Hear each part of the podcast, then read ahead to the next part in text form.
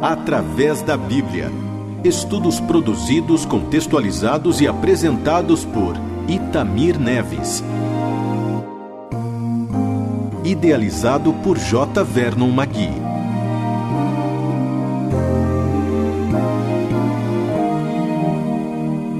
Estamos paulatinamente caminhando no livro de Gênesis e hoje o nosso alvo é estudarmos todo o capítulo 9, do versículo 1 até o versículo 29. Eu quero sugerir que, se você puder, você pegue a sua Bíblia, abra no capítulo 9, pegue algum lápis ou um papel para fazer anotações e vamos perceber aquilo que Deus deixou registrado para nós. Antes disso, porém, quero lembrá-lo do seguinte: o que, que nós vimos no capítulo 8? Você se lembra? nós dividimos o estudo em três partes. As divisões naturais que ele contém. Estudamos sobre o final do dilúvio, estudamos sobre os detalhes relativos à saída de Noé, da sua família e de todos os animais da arca, e também estudamos no versículo 20 a 22 aquele texto muito bonito que trata sobre a adoração de Noé, que levou a Deus é, um culto é, através de uma forma sacrificial, em um holocausto, reconhecendo a salvação divina que ele fora alvo. Agora, ao observarmos o conteúdo do capítulo 9, também podemos dividi-lo em três temas. Estudaremos então os novos decretos divinos, estudaremos a aliança universal de Deus e conheceremos o relato sobre as vidas de Sem, Cã e Jafé. Muito bem, nos versículos 1 a 7, eles tratam sobre os novos decretos divinos. Então, versículos 1 a 7 tratam sobre os novos decretos divinos. E logo no versículo 1, nós lemos o seguinte: Abençoou Deus a Noé e a seus filhos e lhes disse: Sede fecundos, multiplicai-vos e enchei a terra.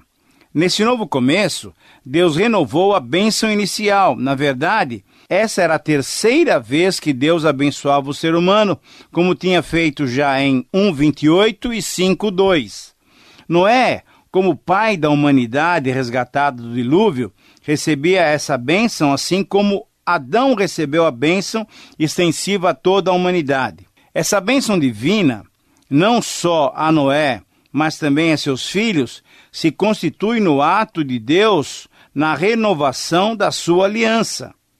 A ordem para serem fecundos e encher a terra demonstra mais uma vez que a vontade de Deus de ver o mundo criado, habitado pelo ser humano, é uma vontade é, irrevogável. Uma vez que o próprio Deus, através do dilúvio, havia feito perecer toda a carne, a ordem de povoar a terra agora era restabelecida. Então, através da família de Noé, o mundo seria novamente habitado. E isso de fato ocorreu, a tal ponto que nos dias de hoje temos em algumas regiões desse mundo uma superpopulação, o que muitas vezes, pela falta de cuidado do próprio ser humano, traz um problema sério, o problema da falta de alimentação para uma sobrevivência simples. A explosão demográfica e a procura pelos grandes centros urbanos traz consequências terríveis para a humanidade. Um outro destaque que devemos fazer também encontra-se no versículo 2. Diz assim o texto: Pavor e medo de vós virão sobre todos os animais da terra e sobre todas as aves dos céus. Tudo o que se move sobre a terra e todos os peixes do mar nas vossas mãos serão entregues. O que significam essas palavras? Como podemos entender esse versículo? Querido amigo, acompanhe essa linha de interpretação. O homem criado à imagem e semelhança de Deus, como veremos no versículo 6, continuaria sendo um mordomo do mundo criado. Mas este novo domínio que ele iria exercer estaria em grande medida sendo exercido num clima de medo e de terror, de temor. A relação existente antes da queda, quando o homem provavelmente era vegetariano, era certamente pacífica. Mas agora, essa relação do homem com o restante da criação seria desenvolvida com base no temor e no medo. E os outros seres, também criados por Deus, agora seriam dominados pelo homem. Eles serviriam de alimentos até. Pois que, pois nas mãos dos homens eles seriam dados. Percebe-se assim, mais uma vez, que os resultados do pecado é, foram tremendos, mesmo após o momento disciplinador do dilúvio. O versículo 3, juntamente com 1:29, nos faz entender ou nos faz deduzir que antes do dilúvio, a dieta dada por Deus ao homem era uma dieta vegetariana. Mas, ao mesmo tempo, é possível também entendermos que não temos aqui uma mudança de padrão. Essas palavras divinas simplesmente autorizam de forma oficial uma prática que a humanidade pecadora com certeza já fazia anteriormente e com frequência. Tudo que se move e vive ser-vos-á para alimento. Como vos dei a erva verde, tudo vos dou agora. Essas são palavras literais do versículo 3. Assim, a dieta humana foi expandida e agora incluía também a carne. Digno de nota também é o fato de que não percebemos aqui nenhuma distinção feita entre animais puros e impuros, que somente na época da lei, isto é, no livro de Levítico, é que essa lei é estabelecida, essa separação entre puros e impuros é estabelecida. Mas nessa primeira parte ainda do capítulo 9, nós temos os versículos 4 a 6, e todos eles tratam sobre o sangue. Veja só, para entendermos corretamente o texto, é importante lembrarmos que o povo daqueles dias, bem no comecinho da história humana, eles entendiam que o sangue era o princípio vital dos seres humanos tanto animais como humanos. Hoje sabemos que a vida não está no sangue nem no coração. Somente quando as ondas cerebrais terminam, aí sim é que termina a vida. Então, comer carne sem retirar-lhe o sangue era uma forma de afirmar que o poder da vida, que pertence exclusivamente a Deus, estava nas mãos daquele que a ingerisse. Veja só, em Levítico capítulo 17, 11 até 14, temos uma estreita relação entre o sangue e a vida, ao declarar duas vezes esse texto que a vida de toda a carne é o seu sangue. A vida é um presente misterioso de Deus e o homem que o teme, aquele que o teme, não deve buscar preservá-la ou aumentar a sua força vital comendo mais vida, isto é, ao ingerir carne ainda com sangue. Muitos povos pagãos tinham essa prática, pois criam que assim poderiam obter mais poder. Veja só, comiam muitas vezes as carnes dos seus inimigos, supondo que assim ficariam mais poderosos ainda. A repetição do verbo requererei por três vezes no versículo 5, destaca o princípio de que a vida humana é tão valiosa para Deus que ele exige como compensação nada menos que a vida daquele que tira a vida de outrem. No versículo 6 nós lemos o seguinte: Se alguém derramar o sangue do homem, pelo homem se derramará o seu, porque Deus fez o homem segundo a sua imagem. Juntamente com o versículo 4, esse texto então traz a seguinte mensagem: se toda a vida pertence a Deus, a vida humana pertence-lhe mais ainda. O próprio Deus é o grande defensor da vida humana, que é preciosa para ele porque o homem foi criado à sua imagem e semelhança. Pois, mesmo que distorcida pelo pecado, essa imagem semelhança, essa vida criada por Deus, ela ainda é preservada em nós pelo próprio Deus. Quando o ser humano tira a vida de outro ser humano, ele está demonstrando desprezo para com Deus, o Criador, e para com seu próximo, que também lhe é semelhante. Querido amigo, espero que você esteja acompanhando essas explicações, porque nelas nós temos a razão pela qual não é possível ser favorável à pena de morte. Esse é um tema dos mais polêmicos, mas junto com ele temos também a questão da participação na guerra do nosso senso de defesa própria. Enfim, é uma discussão com diversos pontos de vista. Temos, entretanto, que perceber que a exigência divina tem um sentido profundo de disciplinar e corrigir, e ao invés de significar uma vingança social ou um desrespeito à vida, serviria sim para desencorajar a prática de um crime que colocaria fim a uma existência humana. Meu amigo, é interessante notar também que logo depois desses versículos que tratam sobre o sangue, nós temos uma palavra de motivação no versículo 7. Veja só que palavra interessante. Sede fecundos e multiplicai-vos, povoai a terra e multiplicai-vos nela. Sim, Deus estava dando ao homem, estava repetindo ao homem a ordem que dera lá no versículo 1 para que o homem se multiplicasse sobre a terra. Mas isso só poderia acontecer com a bênção divina.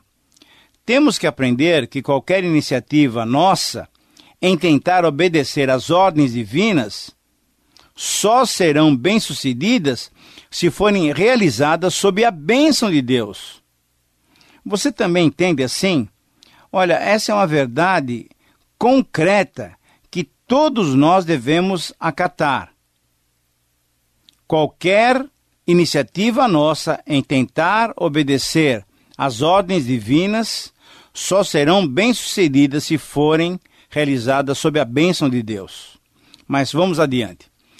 Veja só, querido amigo, nós estamos encaminhando para a parte final do programa e temos então uma segunda parte do capítulo 9 para analisar. Os versículos 8 a 17 narram o estabelecimento de uma aliança universal na verdade, a primeira aliança explícita. Os versículos 8, 9 e 10 nos relatam uma aliança que, em sua amplitude, foi abrangente. Pois o quê? Pois ela, na verdade, inclui todos os seres humanos e todos os seres viventes, incluindo até os animais que tinham saído da arca. Deus falou não só a Noé, mas a família de Noé, aos seus filhos, às suas noras, que agora também eles são coerdeiros das bênçãos divinas. No versículo 11, nós lemos o seguinte: Estabeleço a minha aliança convosco, não será mais destruída toda a carne por águas de dilúvio, nem mais haverá dilúvio para destruir a terra. Num certo sentido, esta aliança tem dimensões e alcances cósmicos, uma vez que ela alcança todos os seres viventes. Por isso, o memorial da aliança, isto é, o arco-íris, conforme o versículo 13, foi colocado por Deus no céu isso é, é um dos elementos do cosmos, e esse arco-íris, disse Deus, será o sinal por aliança é, entre mim e ti. Será por sinal. É, é uma, uma maneira do homem perceber que Deus tinha firmado uma aliança. As alianças bíblicas são geralmente representadas por símbolos visuais. Por exemplo, a circuncisão. Na aliança com Abraão, a, a circuncisão era um sinal visual no menininho que nascia. O sábado, na aliança com Israel, é um outro sinal.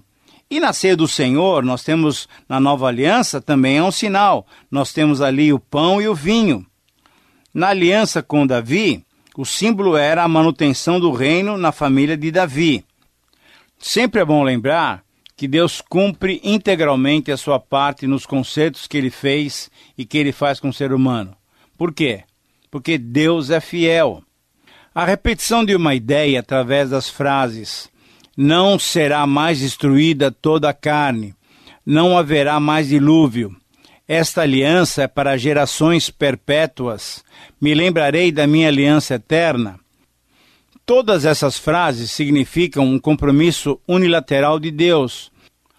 Na verdade, Deus a si mesmo se obriga em manter a sua palavra por toda a história do ser humano, sem exigir nada, nada em troca. Isso tudo mostra o quê? Que Deus é muito bom. Deus é bom. Mesmo sabendo que não cumprimos os nossos compromissos, Deus se mantém fiel à sua palavra. Por isso você pode confiar nele e ter total segurança. Nos versículos 15 e 16, temos ainda uma repetição da frase: Me lembrarei, conforme capítulo 8, versículo 1, quando Deus se lembrou de Noé. No hebraico, o verbo lembrar tem a conotação de uma ação baseada num compromisso prévio. Nós já mencionamos isso.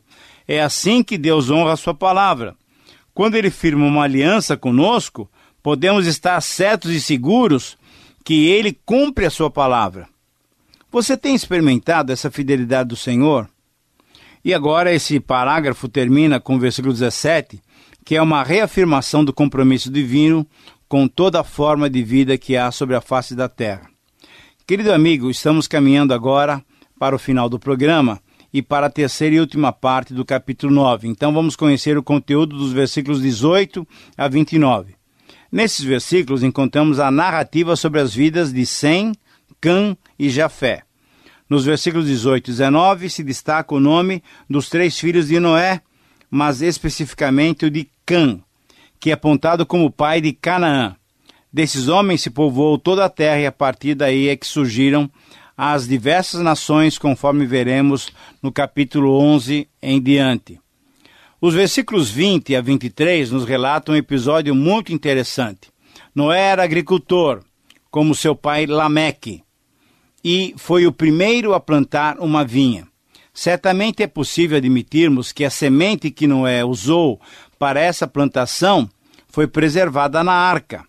Algum tempo se passou, a vinha deu fruto, e do seu fruto Noé fez vinho. E tomando-o, se embriagou. É interessante destacarmos que a primeira referência bíblica ao vinho associa-o à embriaguez. Embora a Bíblia não condene o uso do vinho, ela adverte a todo homem do perigo que o seu uso em excesso pode causar. Você pode ver em Provérbios 21, 17, Provérbios 23, 20, Provérbios 29, Isaías, capítulo 5, capítulo 28, que é, disciplinam o uso do vinho. O excesso pode ser maléfico. Os nazireus, pelos seus votos, os sacerdotes, quando estavam oficiando, os governantes, quando tomavam suas decisões, não deveriam tomar vinho de forma nenhuma. E em nosso relato específico, assim como Adão, o cabeça original da raça humana, pecou ao comer, Noé, o cabeça da raça humana depois do dilúvio, pecou ao beber. Embora Noé estivesse no mundo novo, estava ainda sob os efeitos, sob o domínio do pecado. Então fica claro que o uso excessivo do vinho pode levar qualquer um até mesmo a um comportamento indecente, um comportamento incompatível com uma vida de piedade na presença de Deus. A exposição da nudez publicamente é algo desmoralizante e trouxe vergonha para Noé e complicações terríveis para Cã, porque ao invés de encobrir a indecência, a nudez do seu pai, ele foi contar aos irmãos a vergonha do pai. Sem e Jafé tiveram atitude muito melhor e mais respeitosa. Andando de costas, para não verem a nudez do pai, cobriram Noé com uma capa, livrando-o daquela situação vexatória em que se encontrava.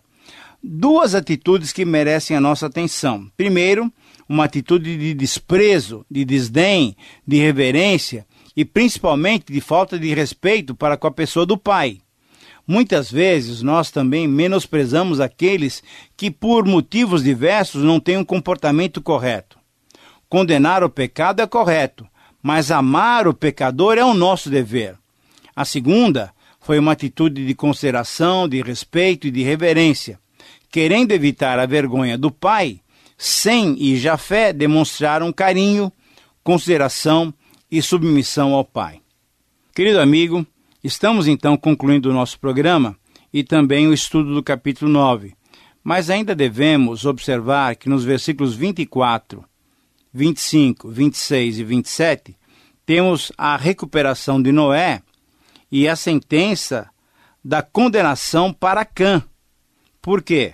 Porque ele tinha desrespeitado, ele foi amaldiçoado. Cã, que era provavelmente o filho mais novo, você pode confirmar isso olhando para 10, 21. Talvez por ser mais inexperiente, ele pecou. Mas mesmo essa circunstância não o livrou da maldição. Seria ele e os seus descendentes quem receberiam tal punição. Por sua violação ao respeito que deveria ter para com a sua família, para com seu pai, a sua própria família e a sua descendência iriam fracassar é uma penalidade dura. Cã receberia o seu castigo, mas também Canaã, o seu filho, receberia também uma punição violenta. como Cã, o filho mais novo de Noé, agiu errado para com seu pai, a maldição recairia sobre o seu filho mais novo, isso é, sobre Canaã. Ainda mais porque os descendentes de Cã incluem junto com os cananeus quem? O Egito, a Filistia, a Assíria e a Babilônia, que são os mais terríveis inimigos de Israel, conforme nós vamos verificar no capítulo 10. Enquanto Cã era amaldiçoado, Sem foi abençoado, conforme o versículo 26. Noé bendiz ao Senhor, reconhecendo em Deus o autor da vida, e estende esta bênção a Sem. E assim, como veremos nos próximos programas, a linha messiânica fica restrita à linhagem de Sem, especificamente através de Abraão, que foi o primeiro patriarca do povo de Israel. Querido amigo, então chegamos ao final desse programa e também no final do capítulo 9, nos versículos 28 e 29. Nesses dois versículos, temos uma conclusão do capítulo 9, e nessa conclusão nós temos o relato da idade completa de Noé. Veja só, 950 anos, sendo ele, e você deve se lembrar que nós mencionamos isso no programa passado, o décimo e o último da genealogia de Sete, conforme nós tínhamos visto lá no capítulo 5. Então termino essas palavras com as palavras do autor de Hebreus sobre Noé.